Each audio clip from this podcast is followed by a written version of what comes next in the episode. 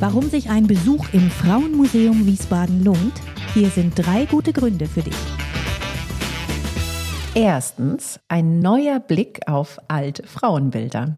Die Dauerausstellung, die zeigt Skulpturen, die teils tausende von Jahren alt sind, die auch aus den verschiedensten Teilen der Welt stammen und die trotzdem viel gemeinsam haben.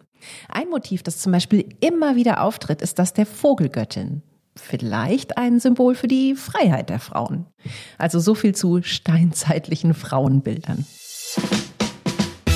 Zweitens Kunst mit Energie. So lässt zum Beispiel die Künstlerin Nina Palay in ihrer Videoinstallation die Göttinnen tanzen zur Musik der Pointer Sisters You Gotta Believe. Drittens, starke Frauen. Die Sonderausstellungen, die stellen immer wieder Frauen vor, die Großes geschafft haben, aber oft nicht in der ersten Reihe dafür geehrt wurden. Das können historische Figuren sein, aber auch zum Beispiel junge Künstlerinnen der Gegenwart. Wenn du mehr dazu erfahren möchtest, was starke Frauen in Wiesbaden bewegt haben, du findest die passende Geschichte dazu im Podcast Short Stories of Wiesbaden, überall da, wo es Podcasts gibt.